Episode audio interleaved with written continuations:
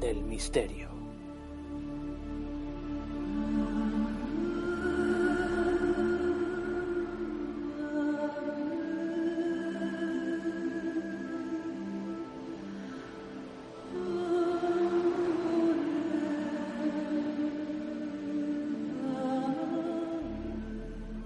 Parapsicología, ufología, fenómenos inexplicables, enigmas de la historia, misterios sin resolver.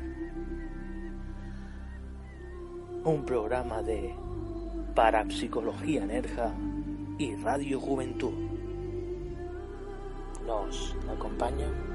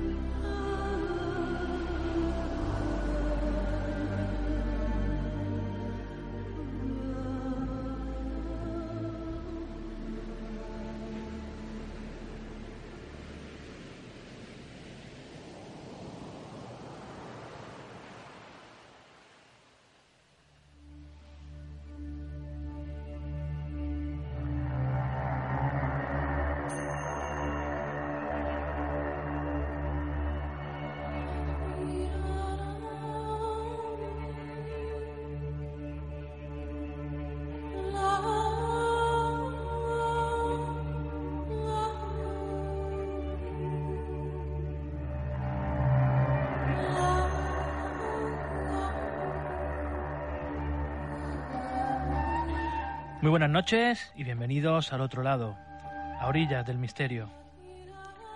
Les habla Juan Manuel García. Bienvenidos al programa número 12 de esta cuarta temporada y como siempre, como cada lunes, muchísimas gracias a todos por estar ahí y acompañarnos a cruzar a ese otro lado cada lunes aquí en vuestra casa, en Radio Juventud Nerja.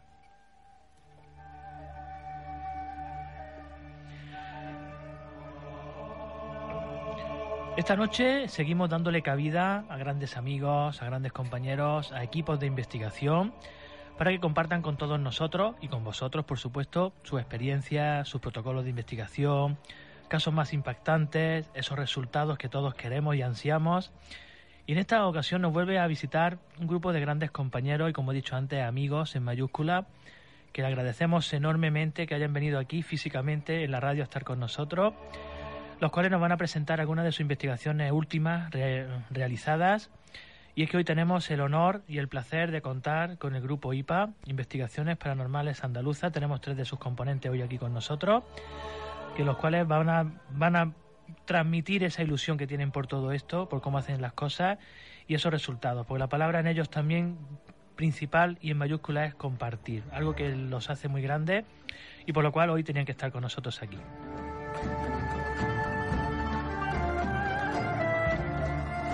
En nuestro rincón de lectura, con nuestro compañero Antonio Pastor, nos presentará uno de los libros más interesantes en el campo de la parapsicología, de la mano de un gran maestro, o no podía ser de, otra manera, con el gran Enrique de Vicente, y nos presentará el libro Los poderes ocultos de la mente que no puede faltar en nuestras librerías.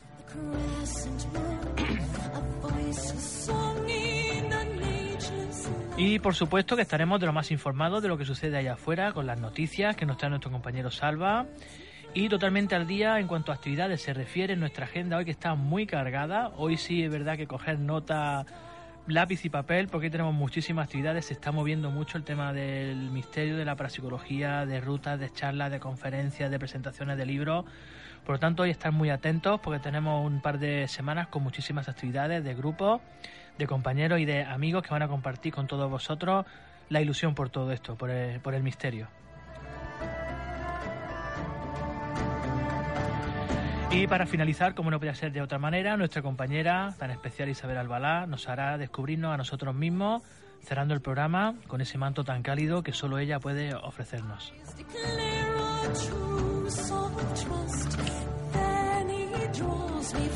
Un nuevo viaje a ese otro lado, a través de la experiencia de un gran grupo de investigación como son el Grupo IPA que están hoy aquí con nosotros.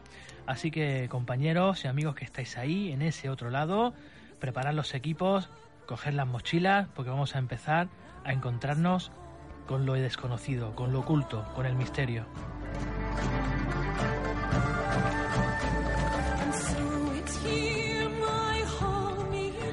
Y como siempre empezamos presentando al equipo. El equipo tenemos aquí por aquí también a Antonio. Antonio, muy buenas noches. Hola, muy buenas noches. Tenemos nuestra Isabel. Isabel, muy buenas noches. Buenas noches. Y nuestro Salvita, ahí está llegando, está llegando en, el metro. Buenas noches. Hoy, bueno, también saludamos, por supuesto, a todos nuestros compis, nuestros compañeros que están en ese otro lado. Eh, nuestra Isma, nuestra Marga que está ahí, que nos ha saludado antes de, comenzar.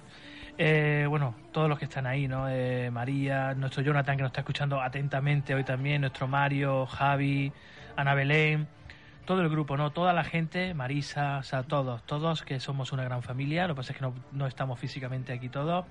Nuestra Marisol, que está también, o sea, todos, todos están aquí en esta, si no en cuerpo, en alma, seguro. Y por supuesto saludarles, porque esto forma parte de ellos y forma parte de esta, de esta familia. Como es también nuestro patrocinador, que una temporada más está con nosotros aquí, que es Bar Dolores El Chispa, un lugar para tomarse algo entre amigos, sintiéndose uno como en casa, atendido de la mejor manera posible, aquí en Nerja, en calle San Pedro número 13, donde no eres un cliente sino un verdadero amigo.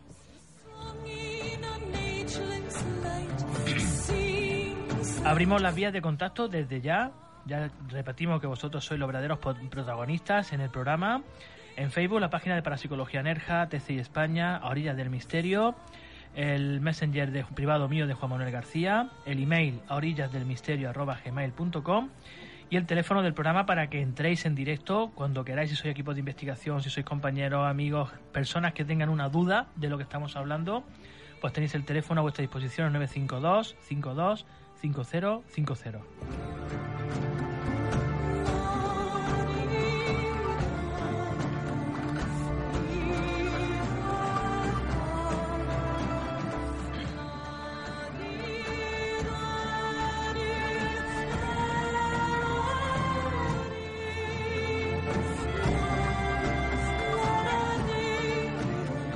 Noche, pues por supuesto, tenemos a un equipo de investigación con nosotros, tenemos un, grandes amigos, compañeros y son los protagonistas hoy. Hoy queremos que estén desde el minuto uno con nosotros, ya que se han desplazado desde Málaga, cosa que agradecemos muchísimo.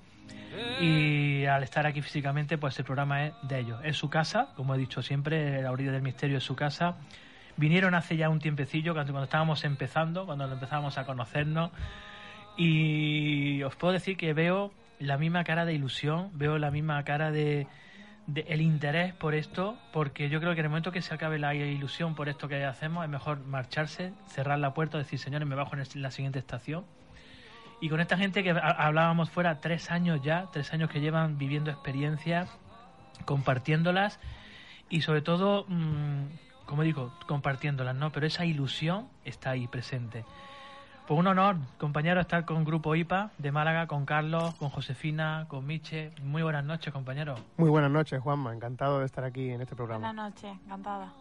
Muy buenas noches, Juanma, y agradecido siempre por, por invitarnos. Nada, invitar nada, estáis en vuestra casa, eh, vamos, os ha faltado que os traigáis unas pizzas aquí, porque en casa a esta hora unas pizzas, pero bueno, estamos aquí tomando algo. Y chicos, pues nada, eh, encantadísimos de que vemos veo yo personalmente esa evolución en vosotros también, vemos esa calidad de, los trabajos que presentáis, ese rigor, esa manera de, sobre todo, compartir las cosas, ¿no? Porque recordaros, recordar a, los oyentes, los que estén escuchando y por primera vez, cómo empezó todo, cómo, cómo, cómo comenzó todo, con la misma ilusión que hoy, ¿no? Con la misma ilusión, totalmente con la misma. Pues mira, eh, fue hace tres añitos. Nosotros somos, quitando a nuestra compañera Josefina, que ahora la presentaremos, eh, somos un grupo de amigos que nos conocemos de toda la vida y siempre nos ha gustado el misterio, ¿no? Y fue a raíz de ver una serie de investigaciones, de, hablar sobre la parapsicología, que realmente dijimos, oye, pues realmente nos gusta, nos gusta dan tanto como para crear un grupo de investigación, ¿no? A raíz de ahí, mediante las redes sociales, ¿no? Que hoy día están tan de moda, pues conocimos a nuestro compañero Fran Escamilla, desde aquí un saludo, que se encuentra en Barcelona. Y bueno, pues hablando un poco por, por WhatsApp, pues decidimos de crear eh, un grupo de investigación. A raíz de ahí, pues empezamos poquito a poco a comprar nuestro material, a ver qué tipo de metodología utilizar para nuestras investigaciones y desplazarnos por algunos de los lugares tan maravillosos que se encuentran en la provincia, ¿no? En la provincia de, de Málaga y sobre todo en toda la, en toda España. Y algo que os hace grandes es ese afán de aprender, porque habéis estado en talleres, habéis estado informándonos, como nosotros, o sea, siempre, ¿no? Con maestros, que no les gusta que llamen maestros, pero personas que por su dila- dilatada experiencia, eso ya es un grado, ¿no? Que nosotros, nosotros, yo me veo pequeñísimo al lado de un grupo esta, al lado de un Pedro Amorós, cuando empiezan con su... Pero, lo- pero os dais cuenta que el fin es el mismo del camino, el de ellos y el nuestro es algo que no sabemos lo que es, que está ahí, pero ese afán por, por aprender y por, y por estar ahí, como los compañeros también de Málaga, Victoria también. Juanma, es que esto es un aprender constante, ¿no? Aquí ni nada hecho ya, ni damos nada por hecho, ¿no? Es Claro, es total- muy importante eso. Totalmente, es que por eso se llama misterio, ¿no? Porque no hay nada 100% que, que se pueda decir que es eso, ¿no? Y realmente el objetivo de esto es compartir. Nosotros desde hace tres añitos para acá nos hemos dado cuenta que gracias a personas como vosotros que nos habéis dado información para ir a los lugares, nos habéis dicho también qué tipo de metodología utilizáis, qué tipo de cosas hacéis, pues a raíz de ustedes, de otros grupos de investigación que nos han ayudado y que nosotros hemos visto cómo realizan su trabajo, pues poquito a poco hemos ido aprendiendo y hemos ido captando bastantes cositas que ahora más tarde pues os mostraremos. Y un grupo que está creciendo, ¿no? Un grupito que cada vez hay caras nuevas y, bueno, y gente con mucha ilusión sobre todo. Y algo importante, la multidisci- multidisciplinaridad que también lleváis vosotros a cabo. Ahora explicaría un poco en un apartado que hemos hecho de qué equipo utilizáis, qué protocolos seguís, para que la gente vea, porque la gente se queda con ese resultado, ¿no? Vale, me está haciendo una psicofonía, pero ¿cómo sé yo hasta dónde, cómo has llegado hasta ahí, ¿no? Pues entonces esos vídeos que hacéis, esos tutoriales casi también de cómo el proceso hasta llegar ahí, cómo lo habéis conseguido. Y todo eso significa el apoyo de gente y de personas y de, bueno, presenta, ¿no? Un poquito. Sí, pues mira, eh, en el grupo, gracias a... Primero voy a presentar a mi compañero Miche, Miche Cobos, para que no lo, para que no lo sepa. Él es encargado de, de grabar nuestras investigaciones, el que lleva la cámara, los focos, el encargado de que salga todo bien en, la, en los reportajes. Y bueno, al principio llevamos lo que suele hacer, ¿no? Llevar grabadora, llevar la famosa, ¿no? Tan Spirit Box, cámara de visión nocturna, etcétera. Y bueno, hace relativamente poco, pues cambiamos la metodología debido a que conocimos a nuestra compañera Josefina Cabrera, que la tenemos aquí, Último fichajazo. exactamente porque a raíz de ella creo personalmente que el grupo ha pegado un salto bastante grande en cuanto a resultados se refiere, ya no solo por, por resultados de físico, ¿no? de grabadora, sino por las sensaciones que nos llevamos y que después al contrastar la información realmente es lo que ella ha vivido. Y bueno, ya que la tenemos aquí, pues Hombre. qué mejor que hable ella, ¿no? Bueno, pues la verdad es que fue casi una casualidad que, que conociéramos a- al grupo IPA, porque mm, fue mi madre la que se puso en contacto con ellos. Yo la verdad es que no sabía que, que existía prácticamente aquí en Málaga. Entonces, pues bueno, a raíz de una investigación que realizamos en, en una casa cueva que tenemos allí en, en donde yo vivo, en mi pueblo, pues bueno, los conocimos y a raíz de ahí vimos que eran unos chicos bastante serios, que eran, sobre todo el hecho de que, de que eran personas serias que se tomaban esto desde, bueno, desde una perspectiva de verdad de investigación, ¿no? No se lo tomaban a risa o ni nada de eso. La metodología que usaban nos gustó mucho, el cómo eran ellos también mm, personalmente. Y bueno, a raíz de ahí, pues empezamos a quedar, me fui con ellos de invitada a alguna investigación también y la verdad es que, bueno, todo ha sido un poco rodado, por decirlo así. Hemos encajado muy bien. Al principio tuvimos, bueno, nuestros pequeños rifirrafes, sobre todo Ahora con Carlos. sobre todo con Carlos, porque él y yo somos dos, dos personas con mucho carácter, somos muy cabezotas muchas veces. Pero bueno, la verdad es que todo muy bien, lo hemos solucionado todo y la verdad es que yo estoy muy contenta de, de estar aquí, la verdad. la gente se puede creer que no hemos peleado ahora. Pero la, la cosa fue que a raíz de, como ha dicho ella, ¿no? que la conocimos en la casa cueva, la, la madre nos llama no para que la ayudemos en su casa a que solucionemos esos supuestos fenómenos paranormales que habían allí, ¿no? sino para corroborar que efectivamente existían fenómenos. Nosotros sabíamos de, de la madre que tenía esa, ese poder de la mediumnidad, de poder contactar con aquellos seres. La sorpresa fue cuando nos dijo que tenía una hija, que curiosamente estaba aquí en Málaga, y que también tenía esa sensibilidad. Entonces nos desplazamos hacia, hacia esa casa cueva, donde ocurría una serie de fenómenos, y vimos que a raíz de, de las parafonías que obtuvimos, de las incursiones y de los resultados que ellos nos iban diciendo, todo coincidía. Ella realizaba un trabajo bastante serio. Y bueno, pues le propuse, le hablamos con el grupo y le propuse de entrar. Y efectivamente, pues aquí está y ha sido uno de los mejores, de los mayores aciertos que ha tenido Grupo IPA en estos tres años. Yo creo que sí, porque hablando de investigación, hablando de multidisciplinaridad en los grupos, es que tenemos que ayudar a ambas partes. Es que, y ella lo sabrá, ¿no? No es solo ayudar a esa familia que lo está pasando mal, que te llama, que están todos en un salón durmiendo porque no saben lo que está sucediendo. Vale, además los ayudamos a ellos, pero con ese otro lado, ¿qué hacemos? Porque llegamos, tenemos una grabadora, como todo el mundo hace, que lo sabéis, lo que hablábamos de grupitos que llegan. Todo el mundo tiene una grabadora, puede llegar, grabar, salir. ¡Oh, qué chulo! Mira lo que pone aquí. Y no, vámonos a otro sitio que dicen. Bueno, y ahí que, ahí que dejas, ¿cómo solucionas, no? Claro. Ese final, ese. La función de una, de una persona sensitiva es primordial. Para, nuestro es, para nosotros es principal. Nosotros contamos con Jonathan también, que nos está echando una mano grandísima. Pero es como tener ese enlace. Son esas personas las que corroboran lo que sucede. Yo no soy sensitivo, a lo mejor o he sentido cosas, la verdad, pero yo no tengo esa ese desarrollado, ese- esa sensibilidad que yo puedo haber, sentir o, o entablar con, con comunicación. Yo necesito de un aparato también, ¿no? Pero que ese aparato nos esté diciendo algo, ella esté señalando a alguien que está hablando, la, baja la temperatura, o sea, los aparatos corroboran lo que ella dice, Efectivamente. es un grupo, o sea, somos uno- una unión.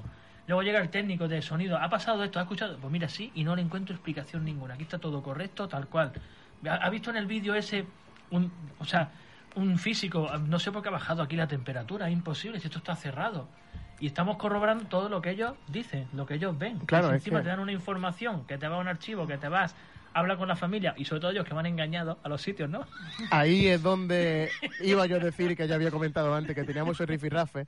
Nosotros es que la metodología que utilizamos ahora es que ella eh, lo único que sabe cuando vamos a una investigación es que va a ir a X provincia. No le decimos ni si va a ir a un cortijo, si va a ir a una casa, una carretera, no sabe absolutamente nada. Entonces al principio ella obviamente pues pensaba que nosotros la poníamos a prueba para ver si efectivamente lo que ella decía era lo correcto, lo que nosotros habíamos contrastado, Ajá. pero ya con el paso del tiempo ella ya vio que no era por eso, sino Cuando porque pasó la prueba, exactamente exactamente. Eh, es más que nada por, por impresión de ella, por impresión nuestra y ya también por la el impacto que le puede causar a los seguidores que estén viendo un vídeo y vean como hicimos en el- con el reportaje de la cripta de Machara Vialla, de los Galvez, que se ven trozos de entrevista que, por cierto, te damos las gracias por haber por habernos aportado tantísimos datos y vemos que realmente todo lo que decís contrasta totalmente al 100% con lo que dice ella. Pues entonces, y, ya, y ahora ella puede decir que hasta le gusta, ¿no? La metodología. Claro, ahora al principio es cierto que, claro, tú entras dentro de un grupo que está muy consolidado, que todos son amigos de hace mucho tiempo, eres la única chica también, entras nueva, entonces al principio no sabes muy bien tampoco, pues bueno, cada uno es- somos personas, ¿no? Ante todo y cada uno pues tiene su forma de hablar, tiene su forma de expresarse, entonces muchas veces también pues teníamos malentendidos por eso, a lo mejor estábamos queriendo decir lo mismo, pero no nos estábamos entendiendo. Entonces después ya cuando al final habla y entiendes que es verdad que, que incluso es una ventaja para mí, lo- una ventaja para mí en el sentido de que a lo mejor al, al principio Carlos, sobre todo, de, me decía, no, porque es que a lo mejor, mm, que eso, ¿cómo lo vas a ver así y tal? O cómo puede ser. Claro, yo no sabía explicarle el por qué lo veo así o tal, porque no, no, no sé si lo sé explicar. Yo lo veo, lo presiento, lo percibo así y yo te lo explico. Entonces, luego es verdad que muchas veces le digo, has visto, has visto, tenía razón, tenía razón. Entonces es verdad que ese pique, ¿no? De sano, en verdad, de decir, pues he ido a un sitio y mira, eh, acertado, por decirlo así, y se puede contrastar, que lo- es lo que a mí también me gusta. Porque yo en realidad, bueno, yo cualquier persona puede llegar a un lugar, inventarse una historia cualquiera y tú, bueno, te la puedes creer en mayor o menor medida, pero si tú lo puedes contrastar con datos mm, fiables, pues bueno, Nosotros también intentamos- es un orgullo, ¿no? Para, para mí, personalmente. Claro, nosotros intentamos que ella vaya lo menos sugestionada posible. Podemos entrar ya en debate, que yo creo que eso podría ser muy largo, el tema de la mente, ¿no? Que aunque ella... Lo importante es que ella no sepa absolutamente nada y que te acierten algo, pues ya te deja. A mí siempre me sale una sonrisa en las investigaciones, que no es porque me esté, eh, ni, ni mucho menos, es por la impresión que me da, ¿no? Sí. Entonces, es eso. Bueno, y hay más miembros, ¿no? Eh, uno ha Pues, sido papi hoy, ¿no? La efectivamente. familia crece, el grupo crece. Bueno, pues sí, eh, efectivamente. Nuestro compañero Manu, que hoy ha sido papi, está, está vaya que se sube por las paredes, está embobado viendo a su, a, su, a su niña. Un abrazo grandísimo. Y él sí, él sigue en el grupo, la gente verá que no se ve en los reportajes, pero es porque por tema de trabajo, paternidad y demás se encuentra bastante liado, pero sí decir que se encuentra en él. Josefina es la que se encarga de, de las narraciones de la voz en off que realiza nuestro compañero Fran Guerrero, que desde aquí otro saludo. Entre ellos dos, pues van haciendo la narración y todos, todos somos muy importantes y cada uno mm, aporta su granito de arena que vaya, ya digo, se lo digo muchas veces a ellos que yo no me imagino grupo IPA sin ninguno de, Totalmente. de ellos. Es que nunca mejor dicho, grupo, equipo, Grupo, grupo, grupo, claro. porque esto es así, ¿no? Y encima compartirlo con otro grupo y con más gente, por supuesto. Y ahora vamos a conocer un poquito más ese procedimiento que vosotros lleváis. Cuando recibí una llamada de alguien, mira, ayudarme, pasa algo aquí en la casa o pasa algo en algún sitio, o mira, tenemos un lugar en este pueblo que suceden cosas, ¿cómo, ¿qué activáis? ¿Cómo activáis todo ese procedimiento para llegar allí? ¿Qué preparáis previo? ¿Cómo lo hacéis? Pues mira, te comento, como bien has dicho, en- ahora más que antes, sobre todo, eh, tenemos llamadas de familias que nos llaman desesperadas porque en su casa ocurren ciertos tipos de fenómenos. Nosotros tenemos que decir que nos encanta el tema paranormal, pero somos muy objetivos. ¿Qué quiero decir con esto? Que aunque nosotros ese caso nos venga, vamos a decirlo de alguna manera, bien por el tema de aprender en la investigación, porque según qué investigación a cada persona, a cada familia le ocurre algo y eso es lo que hace, ¿no? Que, que se aprenda. Pero siempre intentamos hacer a la familia preguntas e ir a su vivienda para hablar tranquilamente en su sofá sentados y ver todo lo que le ocurre, ¿no? Y sí es cierto, sobre todo en una ocasión, que hemos llegado a la vivienda, la, esta familia nos ha contado ciertos fenómenos que le ocurrían allí y simplemente en una conversación de una hora, hora y media en el sofá sentado, la familia se ha dado cuenta, en parte, en parte, pues siempre queda ahí un resquicio, de que posiblemente, ¿por qué no?, sea producto de su mente, ¿no? Por esa sugestión. Ahí es donde vengo a decir que no somos de llegar, vale, venga, vamos, vamos con todos los aparatos, colocamos todo, no. Primero mantenemos una conversación con la familia, vemos todos los puntos, abrimos todos los, los abanicos posibles y si vemos que realmente hay síntomas, ¿no? De una fenomenología paranormal, pues ya es cuando entra Josefina en escena, que ella, como bien hemos dicho, no va al sitio sin saber absolutamente nada, ella le comenta a la familia todo. Y bueno, Josefina, ¿puedes comentar, por ejemplo, algún caso? Sí, bueno, lo primero es verdad que decir que cuando tú vas a una casa particular y sobre todo lo- los fenómenos, ¿no? Por llamarlo así, que ocurren son, son producto de, bueno, pues eso, de la sugestión. Es muy difícil también hacerle entender a la familia que en realidad no pasa nada paranormal. Entonces hay mucha gente pues que se lo toma bien y queda aliviada, pero hay otra gente pues que no se lo toma bien. Entonces, para nosotros muchas veces también eso es complicado porque dice, no sé cómo explicarlo, no sé cómo decirlo, pero bueno, hemos salido airosos ¿no? de, de esa situación, la verdad. Y bueno, cuando consigues ayudar a una familia, te queda la satisfacción de, porque a lo mejor vamos a una casa, por ejemplo, y, bueno, pues describen lo- los fenómenos que pasan allí, lo que yo veo, lo que yo percibo, y la familia pues dice, pues mira, sí, pues ocurre esto, es cierto, tal. Y sobre todo con el tema a lo mejor de que hay niños pequeños en medio, el tema es más delicado, entonces también tenemos que tener mucho cuidado en cómo tratar el tema en sí. Pero es verdad que te queda una satisfacción grande, sobre todo ya porque a lo mejor hay muchas investigaciones que hemos realizado de este tipo que son privadas, no podemos subir los vídeos al canal, pero te queda la satisfacción de que has podido ir, has podido ayudar a una familia que, y que luego sobre todo te da las gracias de una manera que, que, para ti o sea, es, suficiente, porque dices, esta familia esta noche va a dormir tranquila y la verdad es que es muy gratificante en muchos casos... Es la recompensa que tenemos, el abrazo ese que te dan, gracias, gracias, em, emocionado ¿no? Por ayudarle, que simplemente a lo mejor le hemos escuchado. Sí, simplemente por escucharle, luego ya tenemos el tema, ¿verdad? Incluso es lo que tú dices, el, cómo se quedan si tú llegas allí y no encuentras nada, no hay resultados, pero con respecto a decir, ya me han escuchado, piensan, yo siento que no estoy loco, efectivamente que no estoy hablando, me están diciendo que más gente le pasó lo mismo, se tranquiliza y es como dice, ha sido venir vosotros y ya no ha vuelto a pasar nada. ¿Por qué? Porque ya Exactamente. nos han escuchado, nos han escuchado y nos sentimos tranquilos y más seguros. Ten en cuenta... que sí, vaya, que yo es un parque temático, claro, no, de historia. Sí, por supuesto. Además... ya sabéis, más miedo hay, más fenómenos hay, más estado alterado de conciencia hay, más... Claro. Además es difícil también cuando alguien confía ciegamente en ti sin conocerte. Porque dice...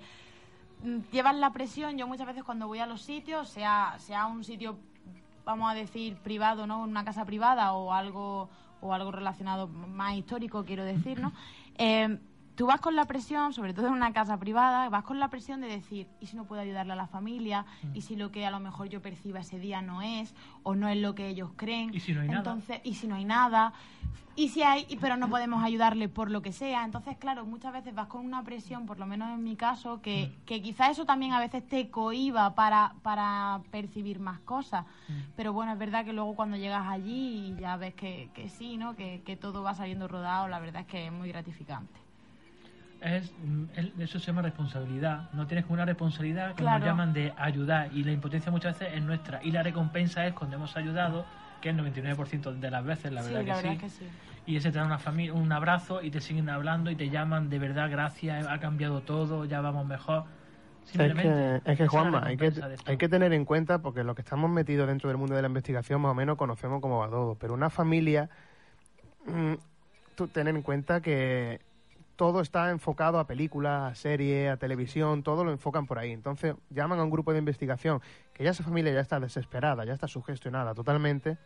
¿Y cómo le explica tú a una persona, en el caso de que no ocurra nada, o sí, mm, ese, esa conversación sin, sin nosotros ganar absolutamente nada, porque somos asociación sin ánimo de lucro. Importante, mm, importante. Mm, nosotros nos desplazamos, nos gastamos el dinero totalmente. Es un a mí no me gusta llamarlo hobby porque no le encuentro otra palabra, no me gusta porque me gustaría mm, de alguna manera dedicarme a esto total, pero bueno, le llamamos hobby y es eso, ¿no? Son vamos sin, sin ganar nada, al revés, podemos perjudicarnos totalmente. Y cuando tú le dices a una familia que no que no ha, nos ha llegado el caso, que le dices que no hay nada, analiza los resultados y te dice que no hay nada, esa familia R que R, que sí, que sí, que sí, que sí.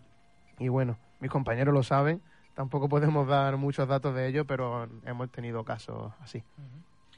Y bueno, ya llegáis a ese lugar y el protocolo, precisamente llegáis, escucháis como hacemos todos, escuchamos el panorama, escuchamos un poco el, la versión, los sucesos que están más o menos pasando ¿Qué equipos utilizáis? ¿Cómo lo lleváis a cabo? ¿Dejáis a la familia fuera de la casa? ¿Entráis vos? ¿Cómo, qué, qué, protocolo seguís? Pues mira, como te he comentado antes, nosotros hablamos primero con la familia, hacemos una primera toma de contacto con ellos y posteriormente es importante, volverlo a repetir, Josefina no está presente en esa conversación con la familia y después cuando entra ella en, escena, ¿no? Nosotros la, pues, digámoslo así, la soltamos, ¿no? En la casa. Y ella se toma el tiempo necesario para hacer su barrido, su toma de contacto con el péndulo, a veces sin él, no lo necesita a veces. Y ya ella empieza a hablar y empieza a soltar información. Nosotros, obviamente, ya sabemos eh, lo que ha sucedido allí y como no podemos hablar desde el punto negativo, sino desde el positivo, de que todo lo que nosotros sabíamos, ella nos lo ha comentado después, pues ya es cuando empezamos lo que es la investigación. Eh, nosotros solemos utilizar grabadoras, eh, cámaras de visión nocturna, tenemos varias de ellas. Eh, y después utilizamos también los detectores de infrarrojo, detectores de presencia. Tenemos el REMPO, Meter, que son detectores de campo electromagnético. Eh, también utilizamos la Spirit Bot. Si es verdad que llevamos una temporadita que lo utilizamos poco, porque como bien sabéis es una básicamente es una radio que hace frecuencia de barrido invertido y la siempre la solemos poner a 100 miligauss que es prácticamente imposible que una palabra te, entre. Pero sí es cierto que a los sitios que estamos yendo ya sean casas privadas o, sitios abiertos hay bastante interferencias. Entonces no queremos dar falsos positivos y utilizamos nos estamos basando solamente en grabadoras utilizamos, es verdad que utilizamos todos estos aparatos que te comento, pero básicamente todos son mm, complementos, porque para nosotros, no sé si mi compañero, sí, están de acuerdo porque lo hemos hablado muchas veces, lo más importante, una grabadora digital y que si es posible en el grupo se encuentre una persona con este don como Josefina. Con esas dos cosas no hace falta gastarse más dinero, nosotros nos lo hemos gastado y hemos visto a lo largo de estos años que es innecesario, porque para que un detector suene, sí es verdad que nos ha sonado, para que suene es muy difícil, es muy complicado, pero sí es verdad que casi siempre al 99% una grabadora que hace que los hercios de tu oído no lo capte y ella, y ella sí, es donde tenemos los resultados y con Josefina espectacular. Eh, has dado la tecla, ¿no? Son complementos, complementos que reconfortan un poco a esa familia. Es como decir, vale, yo me tengo que fiar de una chica que viene aquí y dice que está viendo tal, pero si yo no veo nada, entonces en ese momento luego le enseño una grabadora, escucháis esto y si encima reconocen esa voz o si encima da un mensaje que solamente ellos saben lo que es, dice, no estamos locos y aquí pasa algo, ¿no? Claro. Eso es, lo que conforma, lo que hablamos de ese el, aparataje, ¿no? Que el aparataje es un poco comprobar un aparato que no tiene conocimiento cero, ninguno, que si algo detecta, mm, se mueve, o sea, mm, responde, ¿no? Y no es una persona, estamos hablando de un sensor de movimiento que dice, estoy viendo ahora mismo algo, por ejemplo, Josefina dice, estoy viendo algo pasar para allá, y en ese momento el sensor de movimiento mm, se mueva, es decir, estamos estamos estamos comprobándolo, o sea, sí, sí, eh, complemento 100%. Eh, lo hemos vivido en poquitas ocasiones, pero sí es verdad que lo hemos vivido. Y bueno, a lo de a lo que íbamos comentando de la metodología, también mm, usamos, bueno, usamos, ustedes sabéis cómo a lo que me refiero, a la familia en la investigación. Hacemos pruebas con ellas y pruebas sin ellas para ver esa diferencia con los fenómenos. Si hay una muy grande en el famoso Cortijo del Monje en Sevilla, en el cual tuvimos el placer de colaborar con Cuarto Milenio, y Josefina pues puede contar si te parece lo que ella vivió nada más llegar allí sin saber nada. Eso era la siguiente pregunta, ¿no? Esos casos que han impactado o que habéis vivido de, verdad una vivencia única, ¿no? Y una experiencia, pues cuéntanos. Bueno, yo la primera vez que, estuve allí en, Sevilla, en el Cortijo del Monje, iba sin saber nada, me montaron en el coche igual y dos horas y media de camino. Y cuando llegamos allí, bueno, pues había otro grupo de investigación también, que estuvimos esa noche un ratito con ellos y la familia. Y yo, nada más que entrar en el portón grande que tiene, yo me empecé a encontrar muy mal, muy mal. Estando allí, pues bueno, es verdad que había mucha gente y tal, y al, como a la hora o así, ya sí comencé a decirle cosas a la familia de, bueno, pues de lo que yo veía, de, de las zonas, digamos, donde, puntos calientes que, que había allí y tal. Y me dijeron, pues sí, efectivamente, o o no. Y eh, estando allí era muy curioso porque entramos sobre todo a la zona donde más fenomenología pasaba. Y entré yo con, una de las hijas de, de la familia. Y hicimos pruebas tanto con, los, con ellos, con nuestros compañeros y nosotras solas. Y la verdad es que es, la sensación que te daba, por ejemplo, cuando entrábamos con los hombres era de que prácticamente no pasaba nada nada, ni ningún tipo de sensación. Bueno, a lo mejor yo percibía algo, veía al, monje que había allí, pero no, no era una sensación de miedo, pero... Ahí te voy a cortar, Josefina, porque has dicho lo de monje y vamos a poner a los espectadores en situación de lo que aquello es, ¿vale? El por qué ella dice que es aquello es un monje. La familia nos llama igual muy alentada de que allí en su casa ocurren fenómenos. Pero el cortijo es una casa particular. Es un cortijo, que se encuentra así rodeado de olivos, donde viven los padres de, de esta mujer que nos llama, ¿no?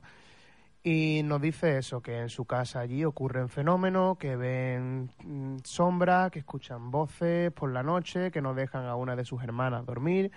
Y bueno, pues nos dice que su hijo también es sensitivo desde pequeñito y que allí a cualquier hora del día, que todos sabemos que no hace falta que sea por la noche, ¿no? Un fenómeno ocurre a cualquier hora del día, nos dice pues eso, que ve a un hombre como con una sotana, con una capucha y andando por aquella por aquellas zonas, ¿no? Indagando un poquito más, le preguntamos a la familia que el porqué de estos fenómenos, que qué es lo que puede estar haciendo que ocurra eso allí. Y la sorpresa es cuando la familia nos dice que ese cortijo, siglos atrás, por allí pasó la Inquisición española, que cerca de este se encuentra un cementerio oculto bajo tierra porque el padre, arando, se encontró restos y prefirió taparlos para que aquello no fuera una locura. Y lo más importante de todo es que aquello fue un convento donde se hospedaba la antigua orden religiosa católica, los que famo- fa- famosos son los monjes franciscanos, ¿no? Entonces ya todo eso, toda esa información, Cobraba sentido todo ya. toda esa información mm, nos llevaba a hacer una investigación bastante amplia que aún seguimos con ella, llevamos tres años con ella y aún seguimos. Y bueno, Josefina ya puede continuar porque hace Sí. un convento de, de monjes. Claro, entonces, mm, ya te digo, al principio, pues cuando yo llegué allí y empecé a ver al, al prior, ¿no? Que, que era, digamos, el que más o menos el manda más, y luego lo- el resto de monjes, y yo empecé a sentirme muy mal, y cuando hicimos varias pruebas y con ellos, por ejemplo, no sucedía ningún tipo de fenómeno, y en el momento en que nos quedábamos eh, la, la hija, ¿no? De, de la familia que nos llamó y yo solas, no podíamos estar mm, de todo, en plan, la psi- psicofonía. Mm, Yo una de de las veces salí corriendo porque se escuchaban como arrastrar las cadenas en uno de los pasillos, Un piano. mm, un piano sonar, pero algo muy espectacular. Yo, por ejemplo, personalmente, en mis casi 26 años, nunca había vivido algo así. Algo tan fuerte y algo que dijera, entramos con ellos y no se escucha nada, no pasa nada, salen ellos y todo cobra sentido. Es algo bastante espectacular. Nosotros llegamos a la conclusión, después de numerosas pruebas, que es que en la época de la Inquisición eh, la gente sabe que a, a muchas mujeres la consideraban brujas. Entonces es por ello que básicamente, después de las pruebas que hemos hecho, cuando las mujeres entraban a esa zona, tenemos que decir que el cortijo está dividido como en dos partes. Una zona donde vive esta familia y la otra donde ocurren los fenómenos, que es la zona de invitados, que allí prácticamente no se hace vida por esto mismo, ¿no? Y fue esa sorpresa de que nosotros llegamos allí y bueno, antes de nada también decir que una compañera que no era del grupo IPA nos comenta solo viendo un vídeo, viendo un vídeo en nuestro canal de YouTube que en una de las investi- de la investigación, perdón, en una de las habitaciones que se encontraban allí debajo había huesos, algo algo había, había restos allí. Curiosamente, era una, de, era una de las habitaciones donde no ocurrían gran parte de los fenómenos. Y aquí es donde viene la sorpresa cuando, gracias a... Nosotros llevamos este caso a Esteban Palomo, él lo lleva a Cuarto Milenio y con todos estos elementos, pues se desplazaron hacia el lugar. Llevaron a Aldo Linares y Aldo Linares, conforme entró por aquella puerta, tardó, entró, buenas noches, se dirigió sin dudarlo ni un momento a la zona donde ocurrieron los fenómenos y en el transcurso de 10 minutos salió y dijo, aquí hay monjes, están portando algo en las manos, como con- también con especies de cadena, hay alguien importante aquí, que es el que manda sobre el resto de todos, y lo último que dijo fue, y en una de las habitaciones de allí hay huesitos, con ese tono que él tiene, ¿no? Su acento, ahí ya nos quedamos boquiabiertos. Y ya después con Josefina, cuando ella llegó al lugar sin saber nada, y nos iba diciendo, allí estoy viendo en, aquella, en aquel tal un monje, aquí tal, aquí cual. Pues fue, Probando lo mismo. O sea, fue una locura. ¿Y tenemos algún resultado? ¿Habéis tenido Sí, algo de ahí? efectivamente. Eh, hay otro de los temas que es que el hijo, como te he comentado, es sensitivo y esta mujer pues hace prueba también allí en su casa, ¿no? Por, ocurren fenómenos y ella pues con su móvil pone, pone la grabadora. ¿Cuál es la sorpresa? Que nos enseña una grabación, estando nosotros también presentes allí, y le decimos, eh, Susana, es la voz de tu hijo.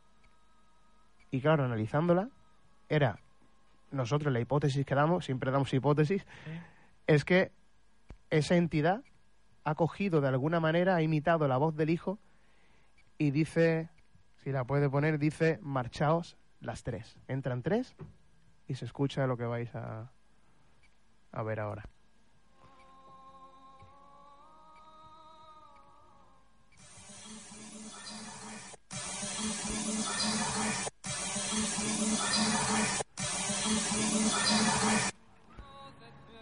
Eso cuando nosotros lo escuchamos nos quedamos sorprendidos porque, ya te digo, era la voz del hijo to- totalmente, ¿no? Bueno, siguiendo realizando pruebas allí, allí en una de las habitaciones hay un confesionario que al verlo por primera vez dijimos, ¿esto qué hace aquí? ¿No? Porque te transporta a una iglesia antigua y bueno, pues nosotros mm, decidimos de hacer una prueba, poner una grabadora, cerrar las puertas del confesionario y marcharnos. Allí todo estaba cerrado, allí sí es verdad que tienen perros, pero los quitamos del lugar, estaban muy, muy, muy alejados, nosotros estábamos cerca, no escuchábamos nada, y lo que vais a escuchar es sorprendente, se escucha una especie de gruñido que es, eh, es espectacular.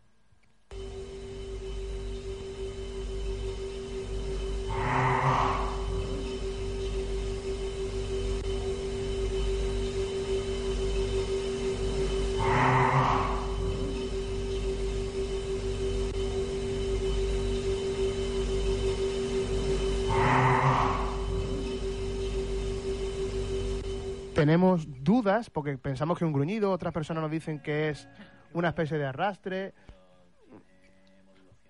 Sí, es por eso que parece que dice algo, no lo logramos entender por mucho que lo hemos analizado.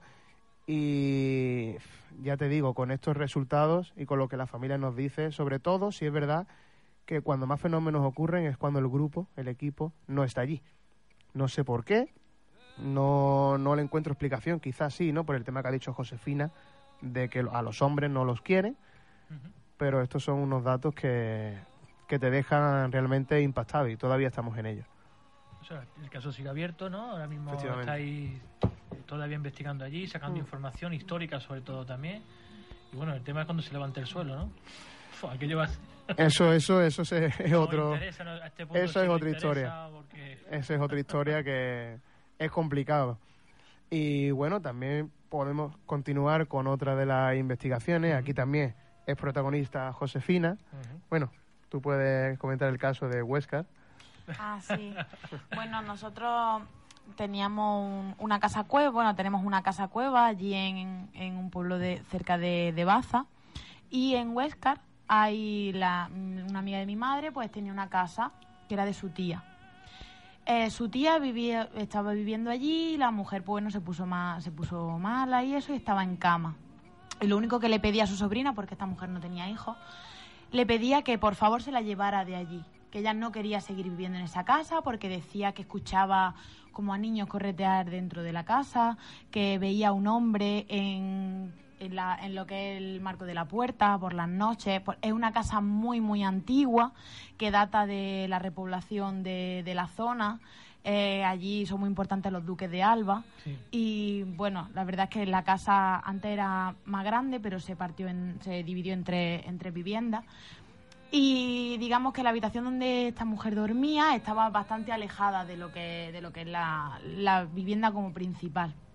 Entonces, pues bueno, claro, al principio pues decían pues que estaba mayor, que la mujer... Pero eh, tuvieron una niña, ellos vivían allí con, con su tía y tuvieron una niña. Y la niña, muy pequeñita, la niña estuvo viviendo allá hasta casi los tres años, pues la niña también jugaba con, ella decía pues que eran sus amigos, ¿no? Amigo Entonces, ¿no? claro, pero ya empezaron, ellos también empezaron a escuchar ciertos ruidos que, bueno, en una casa antigua todos sabemos pues que se oyen ciertas cosas, pero sí es verdad que, que ya al final dijeron, no, nos tenemos que ir de aquí porque de hecho la casa está, está cerrada, no vive nadie allí. Y bueno, les propusimos a los chicos que a- a- al grupo IPA les propusimos, yo ya estaba dentro, que por qué no íbamos a investigar allí. Fuimos y la verdad es que yo, por ejemplo, no había estado antes allí porque la verdad es que ellos no pisan la casa. O sea, la familia no, no pisa la casa. va a lo mejor de vez en cuando a recoger alguna cosa y tal. De hecho, ellos salieron y en la investigación se ve que se llama la, la Los Niños Olvidados. La morada de La los morada de los Niños Olvidados. Y está todo igual. Es decir, la, la cena está llena de comida, con las latas, todo se lo dejaron allí. Está la ropa de su niña pequeña, sigue allí, todo sigue allí. En el vídeo se ve que está, salieron corriendo, básicamente. Y bueno, la verdad es que fue una investigación bastante dura, porque se vino también mi madre y mm, ella también es sensitiva y medium y mm, fue una investigación bastante dura porque las sensaciones que nosotros tuvimos allí fueron sensaciones bastante fuertes de tristeza, de, de sufrimiento. Entonces mm, no podíamos exactamente, se contrastaron ciertos datos de los que sacamos allí, sí que los contrastamos tanto históricamente como, como luego con, con lo que sacamos en la grabación. Pero claro, no es a lo mejor algo como, por ejemplo, con lo del cortijo del monje, que tiene mucha más historia. Pero es cierto que, bueno, había allí, vimos a unos niños que estaban jugando, que cantaban una canción y durante todo el proceso de, de la investigación en sí, Carlos iba con los cascos y con la grabadora. Yo es que empiezo a reírme ya porque... Sí. E iba con los cascos y con la grabadora y nosotras, claro, veíamos que los niños estaban jugando como a una especie de, como de corro de la patata, ¿no? Por decirlo así. Y él todo el rato escuchaba en la grabadora, en directo, eh, como una especie de melodía que se repetía cada vez que nosotros entrábamos a una habitación nueva. Yo es la primera vez que había vivido eso en mi vida. He escuchado cosas y yo estaba escuchando. Yo teníamos la grabadora digital conectada a unos auriculares y durante toda la investigación, durante todo el proceso, yo estaba escuchando en directo lo que, lo que allí estaba sucediendo, ¿no? Y yo, esas voces, sobre todo de una niña pequeña, que hacía como, como una melodía. Cada vez que entramos a una habitación, vaya, en el vídeo se puede apreciar que yo me quedo realmente impactado, ¿no? ¿Qué pasa? Que como ha comentado Josefina, ella dice que los niños están como jugando, ¿no? Como cantando una melodía. Yo esa melodía no la consigo buscar en internet tal cual, pero sí encuentro otra muy parecida. Y digo, vamos a experimentar y vamos a poner la canción fuerte en la casa para ver qué sucede. Es ahí cuando yo enchufo la, la música, los altavoces, y tanto madre como hija a ambos lados empiezan a llorar, a ponerse las manos, y claro, yo tranquilo, pero yo diciendo, ¿qué pasa? ¿Qué ocurre? Y en el momento de que ellas van mirando a los lados, yo vuelvo a escuchar eso. Ya ahí después ocurrió lo de que al volverla a poner, Ah, Josefina decía que Sí, bueno, porque eh, ellos los niños estaban cantando, había do- había tres niñas y dos niños que eran como las niñas de, eran, se veían, ¿no? Por el estatus social, que eran las niñas eran la- las hijas, ¿no? De- del que fue propietario de la casa y los dos niños eran como si fueran los hijos del servicio. Entonces, lo que nosotras dedujimos por lo que estábamos viendo allí es que cantaban como una especie de melodía, una cancioncilla infantil, pero que en, la- en el transcurso del juego, pues uno, el niño más pequeño, mm, básicamente lo molieron a palos y, y lo, lo tiraron a, un, a una acequia, que eso lo, luego pudimos comprobar en las escrituras de la casa, que en la parte de atrás del jardín, que ahora es un patio, pasaba una antigua acequia. Y bueno, cuando pusimos esta melodía, que es parecida a lo que cantaban, parecida a la canción de Pinocho fue a pescar, encontramos la canción, que es una antigua canción del siglo XIX, la, la encontramos en una página de internet de, mm, de antiguas canciones infantiles y se parecía mucho, ¿no? Entonces cuando Carlos puso esta melodía cantada por niños en YouTube, pues empezaron como a revolucionarse, mm, como que no entendían, o sea, empezaron a ponerse muy contentos porque era, había como más niños para jugar, pero no entendían de dónde venía eso. Y de repente el fenómeno cesó. Cesó de, de repente. de repente totalmente. No escuchábamos nada, no Muy se bien. escuchaba nada. Carlos no volvió a escuchar esa melodía por, por la grabadora y no se volvió a grabar más nada después de eso. Es como que mm, primeramente escuchan niños, oh, qué guay, qué bonito. Pero después como que tienen conciencia, obviamente, ¿no? Porque son espíritus, llamémoslo así, entidades, como cada uno lo quiera llamar. Y es como que ellos mismos dicen, bueno, ¿y estos niños más de dónde salen si no los veo? Y a raíz de ahí todo cesó. conciencia de dónde estaban. Efectivamente. Creo, ¿no? Que es el Sí. punto, ¿no? Porque todo, Muchos no saben en dónde están. O siguen haciendo lo mismo pensando que siguen estando. ahí, Claro, vivos. sí. yo ya dejé de escuchar y a partir de ahí pues ya terminamos la experimentación y nos fuimos.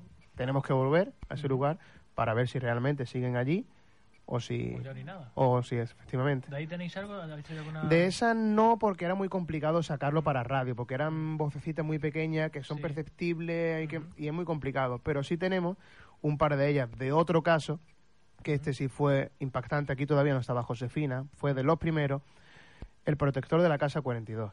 Ujú. En Málaga, una familia que también nos llama, porque en su casa, igual que todas, ¿no? Ocurren fenómenos, no pueden dormir, Ujú. hasta con medicación. Estaba la familia, el niño ya estaba obsesionado con poniendo cosas en la habitación, el perro todas las noches miraba hacia la puerta, ladrando, gruñendo.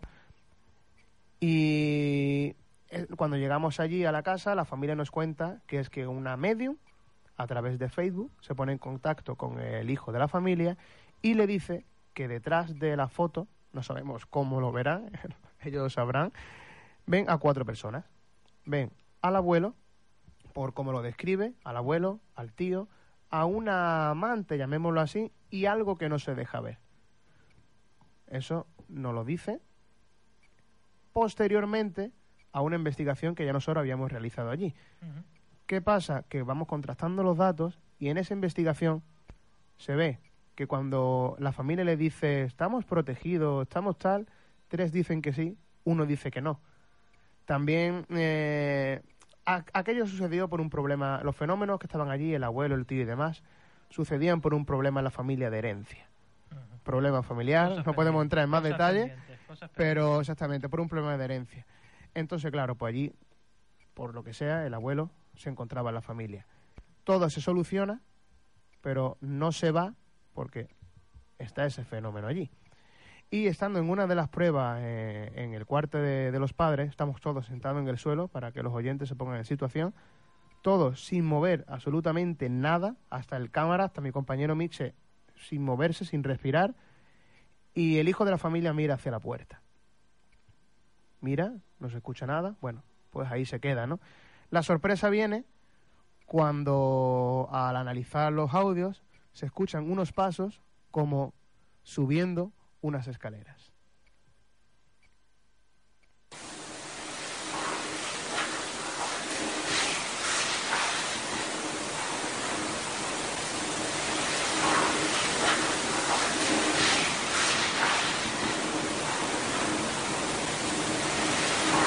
Esto es justamente en el momento en el que él mira hacia la puerta. Entonces, claro, nosotros, ¿cómo podemos entender que eso que se escucha tan claro en las grabadoras no lo hayamos escuchado nosotros?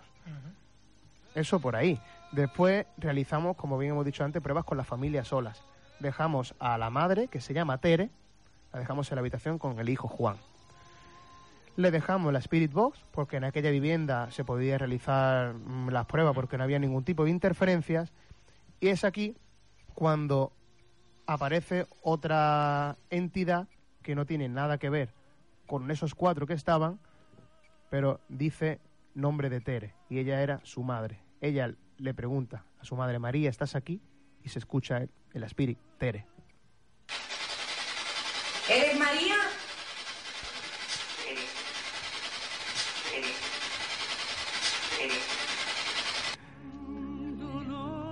Pregunta, se escucha una mujer mayor que dice Tere, Y coincide que ese nombre existe. y exactamente, y además durante toda la investigación no para de repetir Tere, Tere, Tere, Tere.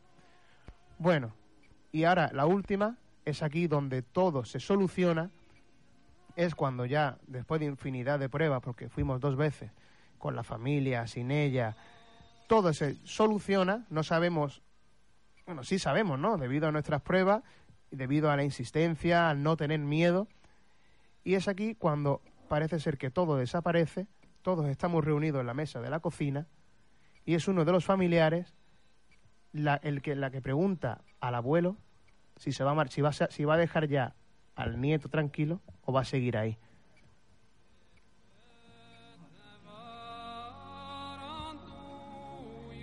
Es la, psicofonía que se escucha de... mm, tengo prisa. ¿Vas a dejar a Juan? ¿O seguirás aquí a su lado?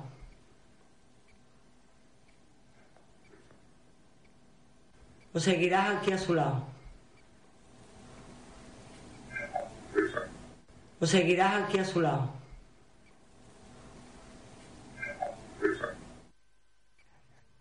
Esa parafonía mm, es solo grabadora digital en la mesa y sin ningún tipo de aparataje. Todos sentados, la grabadora, nosotros no escuchamos nada y en cuanto nosotros analizamos eso y se escucha tengo prisa, la familia nos dice que todo se acaba.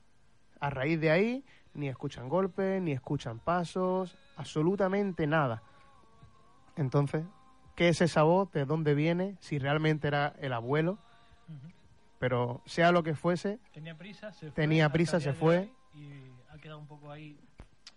Lo que estamos hablando es finalizarlos, pero con ellos también, ayudarlos a ellos, decirles dónde estáis, qué necesitáis, y hasta que no se cumpla eso que están pendientes de hacer, van a estar ahí. Lo mismo, el mero hecho de estar ahí y de escucharlos, vale, ya está todo correcto, tengo prisa. me nosotros creemos eso, que era eso, la insistencia en, la- en las preguntas, en las pruebas realizadas, el no tener miedo, no estar sugestionado y, y la fuerza de la familia en que aquello se solucionara, yo creo que fue un, un punto importante para que esos fenómenos desaparecieran por completo. Bueno, chicos, estamos, estamos ar- ar- arrastrando aquí el horario. porque- Podemos estar hablando más, tenemos otra de ellas que es la, la cripta. Si Pero- tenemos tiempo, La crista, yo creo. No, el tiempo lo ponéis vosotros, que tenéis un poquito de prisa para llegar a Málaga. Nosotros lo, estamos- Lo entendemos un poco, o, si, o dejamos la crista para otra ocasión y la dejamos ahí, como queráis. como Yo también Como entiendo tú que veas. que volver, es verdad, por eso hemos empezado con vosotros. Y yo prefiero estar más tranquilo, empezar a hablar de la crista, incluso podemos hablar con Frías también, quedamos todos juntos, hablamos de la crista más en concreto, ponemos Estupendo. en común todo. Y creo que queda eso pendiente porque además es un sabor de boca. Miche está sequito, la boca seca de tanto hablar. Michel, la, la- la labor de, la labor de cámara realiza perfectamente, pero él, él prefiere estar escuchando Sí, sí. y disfrutar de, de la tertulia. Pues chicos, nada más que daros las gracias por estar con vosotros, por, por estar con nosotros aquí en vuestra casa, que eso no, no hace falta ni que os lo diga, ni que yo invite, ni, ni que nos invitemos a decir, vamos, tenemos esto para venir, os llamamos por teléfono, pero es que vosotros de estar aquí, de tocar y de venir, Dice, no, no, Juanma, que si contas conmigo es que vamos a estar allí, es que cuando, Sí, sí, cuando no. podamos, es verdad, cuando se puede, es la idea, ¿no? Agradeceros 100% que hayáis estado con nosotros, que queda pendiente, bueno, que tenéis vuestra casa, que vamos a hacer más cositas, más investigaciones juntos, que contéis con todo el equipo de TCI de Parapsicología Energía a vuestra disposición para lo que queráis, porque esa es la idea, compartir y unirnos, unir muchos grupos para que lleguemos a un mismo punto, que yo creo que es lo principal. Y como miembros de TCI España, bueno, tenemos aquí al presidente de TCI España, alguna cosita que quieran decirle a ellos, ¿no? Grandes, ¿no? Bueno, eh, yo he estado escuchando porque no quería, la verdad que no quería intervenir porque eh, eh, son ellos los que los que lo están diciendo todo, ¿no? Mm, hemos estado hablando, ah, bueno, han estado hablando de metodología, de seriedad, de percepción extrasensorial, de mediundidad junto con lo que es la transcomunicación instrumental, es decir, experimentación e investigación pues pura y dura, ¿no? Y la verdad que para nosotros pues es un orgullo tenerlo dentro de TCI España y sobre todo deseando de empezar a hacer cositas y la verdad que, bueno, yo creo que cualquier persona que esté algo aficionada en, el misterio en Málaga pues sabe quién es el Grupo IPA, ¿no? Y, y qué decir, pues es un honor, la verdad. ¿Y cómo contactar con vosotros? La gente que quiera contactar con vosotros, ver vuestras cositas que tenéis colgadas en YouTube, medios de comunicación que tenéis. Pues mira, en nuestro canal de YouTube, con poner Grupo IPA, Investigaciones Paranormales Andaluzas, le aparece ya el canal y en nuestras demás, las demás redes sociales, en Instagram, IPA-Enigma del Más Allá, en Twitter, Grupo-IPA. Básicamente, con que pongan en todas las redes sociales Grupo IPA, le vamos, le vamos a, va a aparecer, va a aparecer el logo de IPA con nuestra, nuestro sello y no van a tener ningún tipo de problema. Y que pueden contar con vosotros para Totalmente. todo, dudas, preguntas, ayuda para ayudar. Tenemos un correo electrónico, en investigaciones grupo IPA, gmail.com y a raíz de, a partir de ahí, de nuestras redes sociales, pueden contactar con nosotros para resolverle cualquier duda sin ningún tipo de compromiso. Pues Carlos, Josefina y Miche, muchísimas gracias de corazón por estar aquí en vuestra casa y que hasta la próxima, que cuando queráis tenéis vuestra casa aquí y deseando escuchar lo de la crista. Pronto, prontito estaremos Que por está aquí. calentito, está, está calentito la crista y nos ha encantado co- colaborar porque somos todos, somos una piña. Sí, o sea, porque para- tengo para muchas cosas que contar de Josefina, de la Crista, que, no, que os vais a quedar impactados todos. Pues os emplazamos, ¿eh? queda pendiente la crista, solamente la crista, para, para hablar de esa investigación en conjunto. Aportaremos nosotros también nuestra experiencia. Y nada, que muchísimas gracias, compañeros. Que buen viaje de regreso a Málaga, tranquilicos, ¿vale? Muchas y que gracias nada, a vosotros. muchísimas gracias, chicos. El placer es nuestro, Juanma. Buenas noches.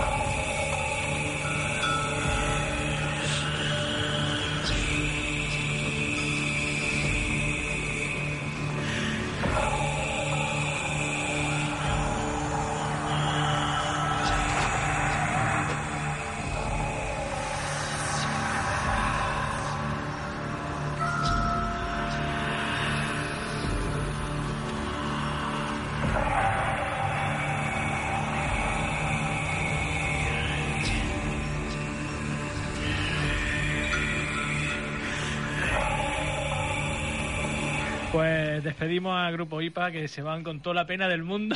No de hecho, están aquí todavía, ¿no? que no se quieren ir. Y, pero entendemos que tienen que coger el coche también y mañana se, se curra.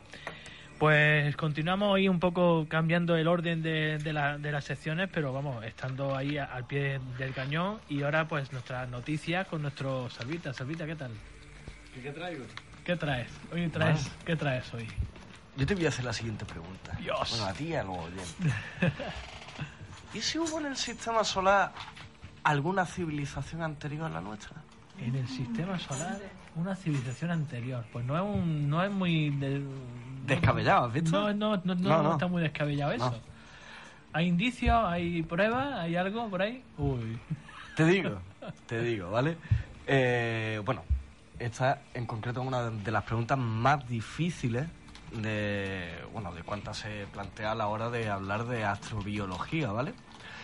Eh, y es si existen en algún lugar de nuestro sistema solar, ya no estoy diciendo de que te vayas a otro sistema solar, a otra galaxia, etc. En el nuestro, ¿vale? Pues restos de alguna forma de vida extinta, ¿vale?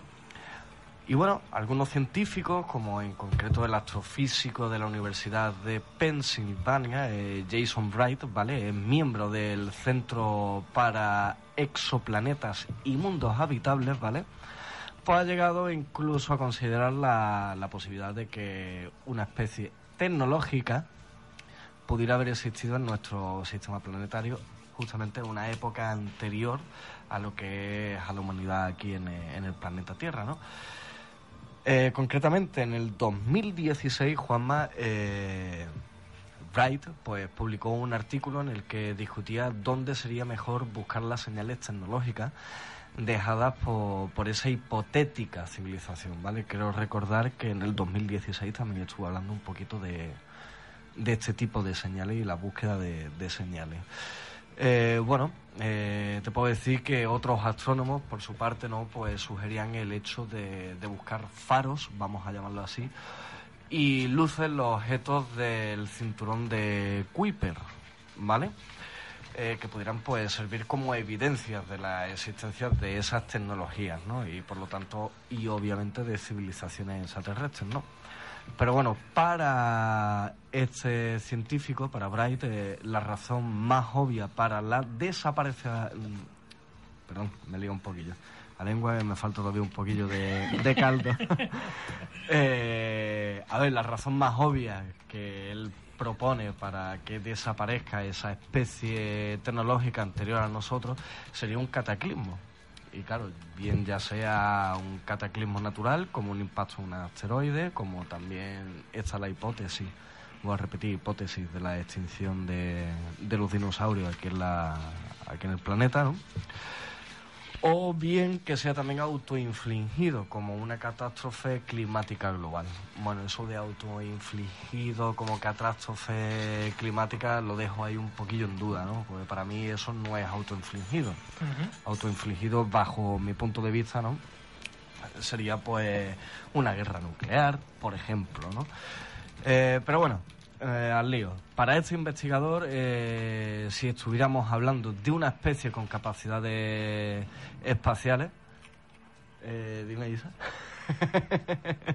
ah, hoy le toca a Antonio la- las patatas, ya no soy yo, menos mal. ya, ya me he Es que no hemos cenado, tío. Eh, bueno, yo he almorzado a las ocho y media de la tarde. ¿eh? Qué guay. Sí, almorzar. Buenos días, Salva. Ahí estamos. Eh, bueno, lo que te estaba comentando, ¿no? Pues que si estuviéramos hablando de una especie de... con capacidades especiales, espaciales, perdón, joder. Eh, es que ya me ha llegado el olorcillo a los chetos y ya... bueno, bromas aparte.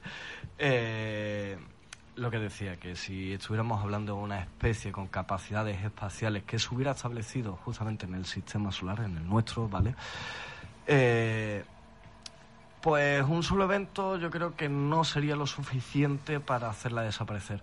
De hecho, esa especie solo se extinguiría permanentemente si se hubieran dado muchos cataclismos por todo el sistema solar. Repito, no solo en el planeta, sino en todo el sistema solar. ¿Vale? Espaciados en un tiempo. Y ahora te digo, pues, como lo provocarían, pues, un enjambre de, de cometas o tal vez, atento a lo que te voy a decir, una guerra planetaria. ¿Vale? Eh, otra posibilidad que también plantea el investigador Bright, ¿vale? Es que los asentamientos de esa civilización no hubieran sido completamente autosuficientes y dependieran de suministros del exterior que mm, tras esa supuesta catástrofe, ¿no? Pues dejaron de llegar, ¿vale? Alternativamente, eh, como bien dice Bright, eh, un estallido de rayos gamma cercano que se produjera de una forma inesperada o una supernova también podrían producir ese cataclismo que afectará a todo el sistema solar, ¿no? Y ahora bien, te hablo eh, sobre buscar el tema de, de esos artefactos tecnológicos, ¿no? Desde un punto de vista, Juanma, estrictamente científico, eh, también te digo, la opinión de, de este investigador, de Bright, ¿vale? Es perfectamente razonable eh, el hacerse la pregunta si la vida existió alguna vez en nuestro sistema planetario o incluso si sigue existiendo eh, a día de hoy, en la actualidad, ¿vale? La cuestión es que mm, se está con- convirtiendo en la principal razón de ser eh, de agencias espaciales como la NASA, ¿vale? Mm, no voy a hacer... mm, No voy a dar mi opinión sobre la NASA porque yo creo que aquí ya los oyentes conocen mi opinión sobre dicha agencia espacial. Vamos a dejarlo ahí. Eh, ¿Qué te digo? Gran parte de, de esta búsqueda, sin embargo, pues se ha centrado en la localización de vida microbiana. Vale. Eh, Es vida también, por supuesto. Es Sí, el, sí, sí, el sí. origen de toda la vida. vamos. Claro, claro. Pero si lo que se pretende es demostrar eh, de que hubo una civilización, eh, digamos, inteligente, ¿vale? En vez de buscar, eh, que no está mal, a ver si me entiendes, buscar vida microbiana, oye, vamos a buscar un poquito, como bien dice Bright, esos artefactos tecnológicos. ¿Vale? Están muertos, no tienen vida. Ujú. Pero si está ahí, ya sabemos que alguien los ha construido, alguien los ha estado usando, etc, etc, etc, etc. ¿Vale? Te puedo hablar como, como, por ejemplo, eh, los canales de agua que había en Marte. Esas formaciones también eh, piramidales que había también en Marte. Que esa agencia espacial norteamericana tapa. Tapa, hace borrón cuenta nueva No, no, en la supuesto. fotografía y, uy, aquí no hay nada. Mm, ¿Vale? Y bueno, ¿qué es lo que te digo? Pues, Juanma, que este hombre se está centrando más en investigar sobre evidencias tecnológicas y no es una evidencia microbiana. Que vale, sí, la NASA está buscando eh, más bien microbiana, una vida microbiana. Pero yo soy también de la opinión de este investigador y científico como es Bright, ¿vale? De buscar, oye, vamos a buscar esas cositas, esos artefactos tecnológicos, porque obviamente si se encuentran, ya sabemos que han sido construidos por alguien o por algo. Y ahí lo dejo, Ahí lo dejas, ¿no? ahí lo dejo. Interesante. ¿Alguna cosita más? No, Juanma, pues vaya, quería también cortito sí. Por, por darle tiempo también a los compañeros de IPA. Totalmente. Y ahora pues seguimos con la agenda, una agenda que tenemos repletísima. Vamos a empezar a decir, o sea, tener boli, papel a mano, porque tenemos una semanita y unos días con bastantes propuestas para toda la gente, para todos los, vamos, toda la gente que quiera acudir y vivir una experiencia única, como son todas las rutas, charlas, conferencias que vamos a dar, firma de libros, ¿vale? Y empezamos siempre recordando esas rutas misteriosas, esas rutas misteriosas por Málaga, Córdoba, Madrid, Granada, Jaén, esa crista que se nos une también a la ruta y toda la información que vosotros queráis, como siempre en rutasmisteriosas.es, tenéis toda la información, los horarios, eh, todo, o sea, todo lo tenéis ahora mismo ahí en esa página, rutasmisteriosas.es. Recordad que la de Granada es los días, la próxima de Granada 21 y 28 de abril. Ya me han comunicado que el día 21 está ya completo, o sea que todavía quedan algunas plazas el día 28, por lo tanto, apuntaros. ¿Y la crista cuando la teníamos? El día 28. El día 28 también tenemos la crista de Macharavilla, ¿no? Sí. Tanto, por eso hemos dejado hoy la miel en los labios, pero es una experiencia única que podéis vivir ahí totalmente sin ningún problema, ¿vale? Por lo tanto, recordad, rutasmisteriosas.es. Más cerquita, el próximo viernes, este viernes ya 20 de abril, a las ocho y media, nuestros compañeros de grupo Masir, desde aquí le damos un abrazo gigante a, a José Lou y a Merchi, porque están al pie del cañón compartiendo cositas. Y este viernes 20, pues cuentan con un maestro, con otro maestro que cuentan en su fila, en el grupo Masir, como es Manuel Domínguez García, que nos plantea una conferencia sobre la muerte negra en la historia de Motril. O sea, va a ser una conferencia totalmente in- interesantísima, pero con un complemento adicional increíble. Y es que luego, después de la conferencia, va a haber una ruta, una ruta por ese Motril nocturno, por ese Motril misterioso. Y como decimos, en el, vein- el día 20 de abril, este próximo viernes, 20 de abril, a las 8 y media en la conferencia, en el Centro de Profesores, en Motril. Y posteriormente, a las 9 y media, eh, será es- esa ruta de la mano pues, de un guía, ¿quién mejor que guía en Motril? que uno de sus de vamos de, de sus principales protectores y sobre todo maestros no como es Manuel Domínguez García y continuamos el sábado siguiente o sea justamente el sábado 21 de abril a las 5 damos el pistoletazo de salida en el taller de, de parapsicología a través del ayuntamiento de Nerja por el cual estáis totalmente invitados a que paséis será una presentación vale un día de presentación para que nos conozcamos nos conozcáis, veis, os daremos unas nociones básicas de lo que se va a dar en este, en este taller de parapsicología, que ya prometemos que será un poco diferente a los anteriores, puesto que ya vamos a ir a saco a hacer experimentación, ¿vale? Vamos a experimentar, sobre todo en este, en este, en este curso que empezará, como hemos dicho, en abril eh, y terminará normalmente en el mes de julio, ¿vale? Estos mesecitos serán de saber qué grado de percepción extrasensorial tenéis, porque todos somos sensitivos, ¿vale? Y nos vamos a centrar en experimentar por lo que se hace realmente en una facultad de psicología en Argentina, en Colombia, en Francia, en Alemania, ¿vale? Por lo tanto, será un taller totalmente práctico. Habrá teoría, por supuesto, en lo, veremos lo que es la parapsicología. Y por supuesto, no puede faltar la transcomunicación instrumental, ¿vale? Lo que será el aparataje de psicofonías, psicoimágenes, pero todo va a ser en plan muy práctico este año, ¿vale? Será los sábados de 5 a 7. El lugar en las aulas anexas a la sala Mercado, la sala de exposiciones Mercado en calle San Miguel, en Nerja.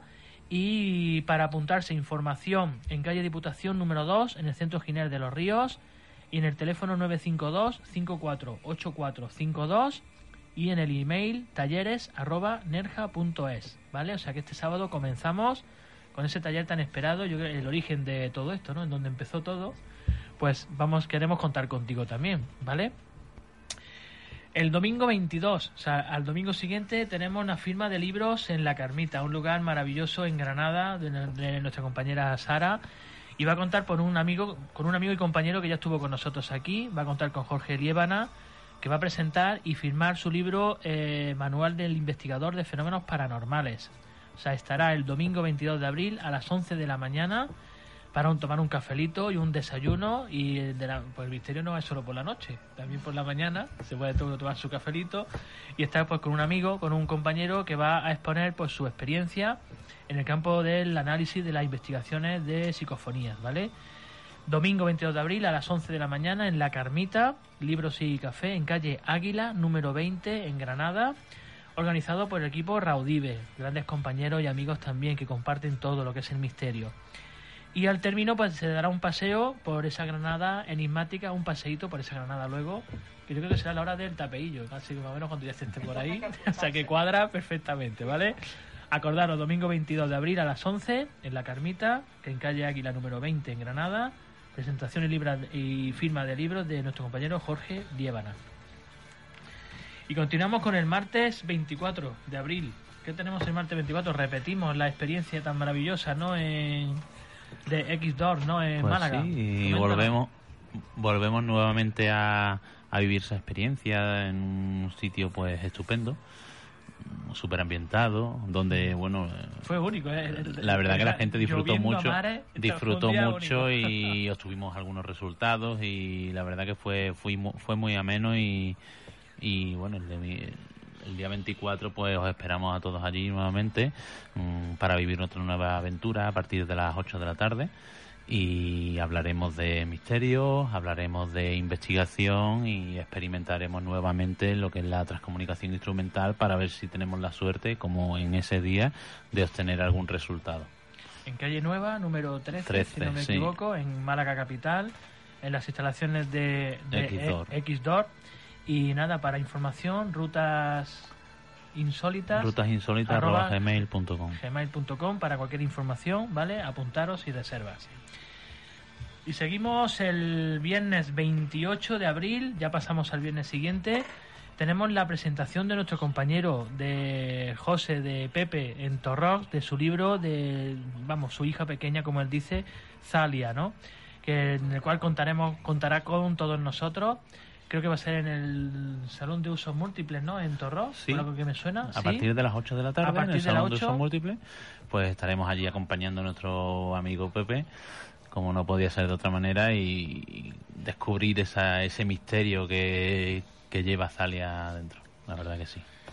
Y tenemos una cita también el viernes 27. Y el sábado 28 de abril a las 6 de la tarde tengo el placer de volver a visitar ese lugar tan mágico y tan entrañable como es el taller de Michúa, como yo digo, el taller de, de esa maestra grandísima del flamenco, de- del arte, es una artistaza y comparte muchísimas cositas en su casa, en su taller.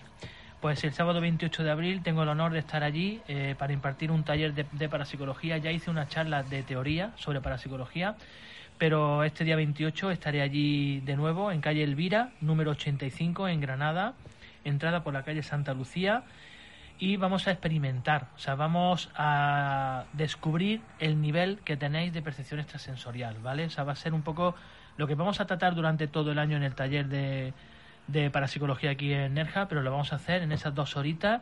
Todas las personas que crean que tienen muy desarrollada esa sensibilidad o que supuestamente tienen ese don, pues vamos a ver qué grado tienen, vamos a experimentar, vamos a hacer varias experimentaciones con las cartas cenes y sobre todo vamos a descubrir esa sensibilidad que todos llevamos dentro. Pues el próximo sábado 28 de abril a las 6 tenéis una cita en ese taller de Chua en calle Elvira, número 85 en Granada.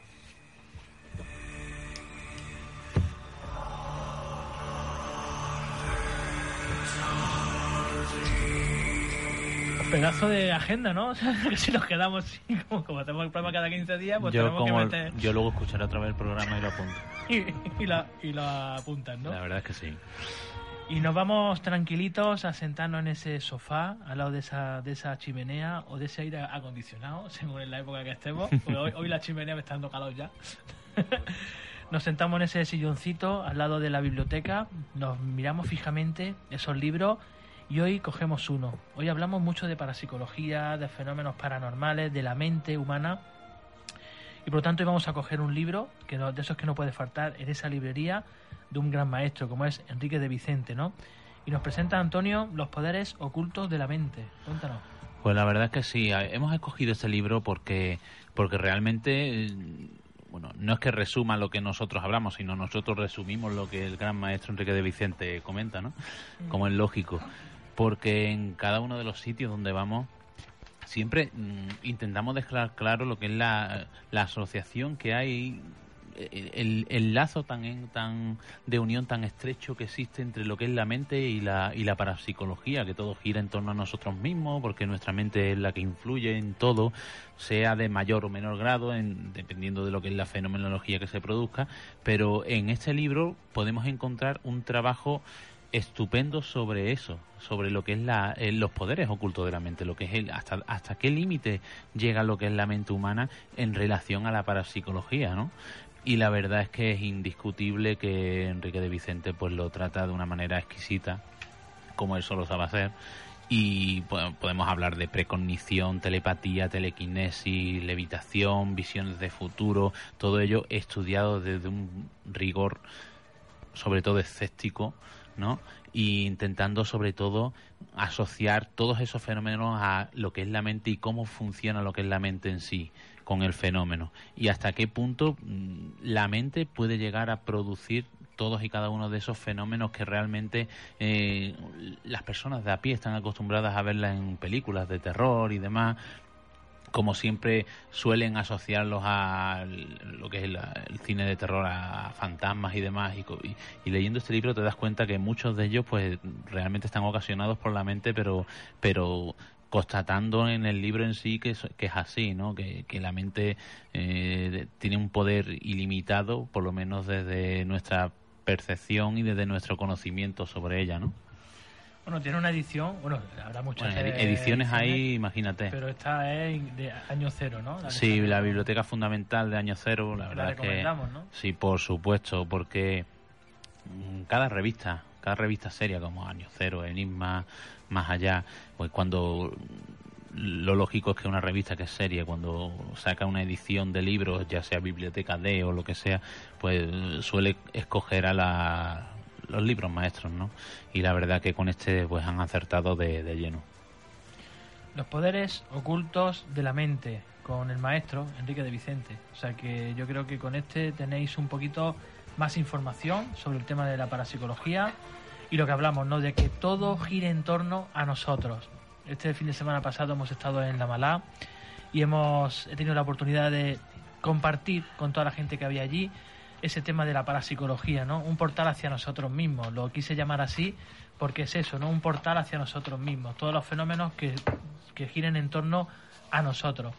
Y sobre todo hacerlo real a través de libros y de grandes obras que no pueden faltar, sobre todo todo el mundo puede hablar de poderes de la mente, pero si es Enrique, no. Yo y demasiado pequeño veo yo el libro. Pero es que demasiado lo, pequeño veo yo esto. Lo importante, de lo importante de los grandes de parapsicología. Claro, lo importante de los grandes maestros es que dejen su legado, ¿no? Y qué mejor legado que un, un libro donde poder plasmar pues todos esos eso, ese conocimiento, esos estudios a través de, de muchísimos años de lo que es la, la, parapsicología, los misterios y en este caso pues la mente humana, que están tan desconocidas. Yo creo que a día de hoy faltarán muchísimos años para que podamos empezar a entender realmente lo que lo, lo, que lo que puede llegar a generar nuestra mente y lo peor de todo es que yo creo que nunca estaremos preparados a, para saber eso, ¿no? Para saber hasta qué límite podemos llegar. Pero bueno, con estos libros podemos un poco acercarnos y, y quitarnos esas barreras o esos, o esos Por obstáculos. supuesto.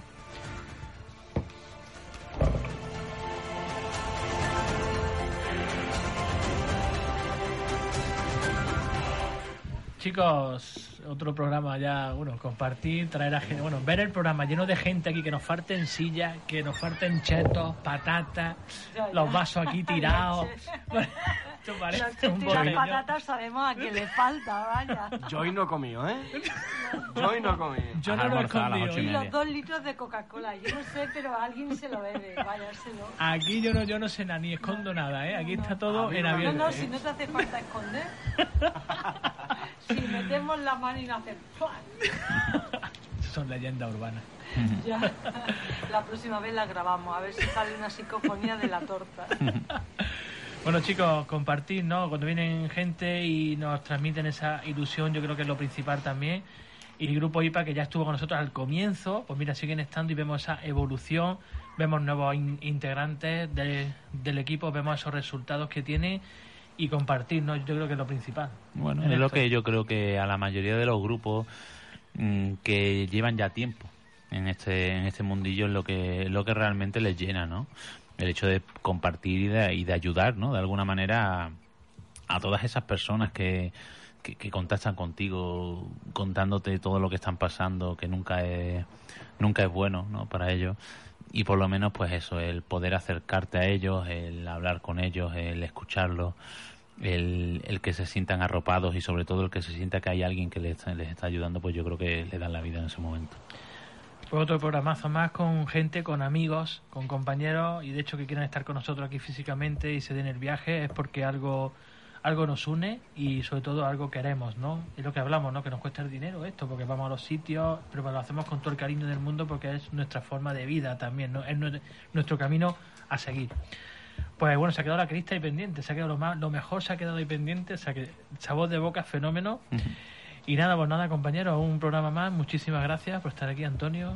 Bueno, gracias a ti por nada. querer contar conmigo y es un placer, la verdad. Bueno, enhorabuena por tu programa nuevo también. Bueno. Cuéntanos, Los miércoles también un programazo ahí. Bueno, sí. Otro escaloncito Navegando más, hacia otro, lo otro desconocido. regalo, ¿no? sí, bueno, sí. eh, otra manera de hacer las cosas, eh, poder llegar a más gente, poder otra vía más y, y al final es todo lo mismo, ¿no? Es el acercar a todo el mundo a lo que es el mundo del misterio y sobre todo pues el hecho de, de que la gente vea que, que existe variedad que y que estamos ahí, ¿no? Que estamos ahí para ayudar, para aportar de alguna manera y bueno, y si vamos contando con, con grandes maestros, pues como vamos contando con Aurillo del Misterio y, y ahora en el nuevo programa, pues pues qué mejor, ¿no? Miércoles a las 10. ¿no? Miércoles a partir de, bueno, de 10 a 11 en la 99.1 creo que es, sí, en Navegando hacia los conocidos.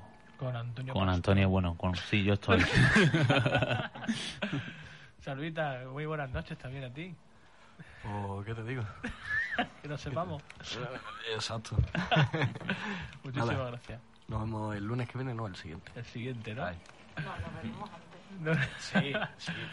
Y doña Aquí. Isa, también buenas noches. Aunque nos Y a me ha subido contigo. de estatus, me ha puesto Doña el doña por Isa. delante. Doña Isa, porque do- doña entre el, Flor, entre doña el Flor. manto que adormece y el doña, voy lista.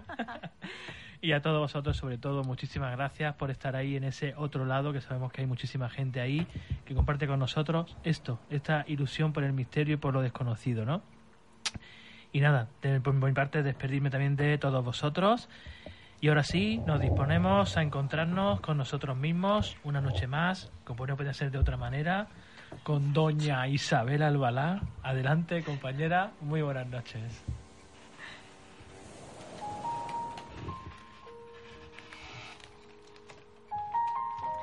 Querida vida, hace mucho tiempo que no hablamos y te pido perdón por ello. Los seres humanos siempre estamos ocupados, haciendo cosas aquí y allá.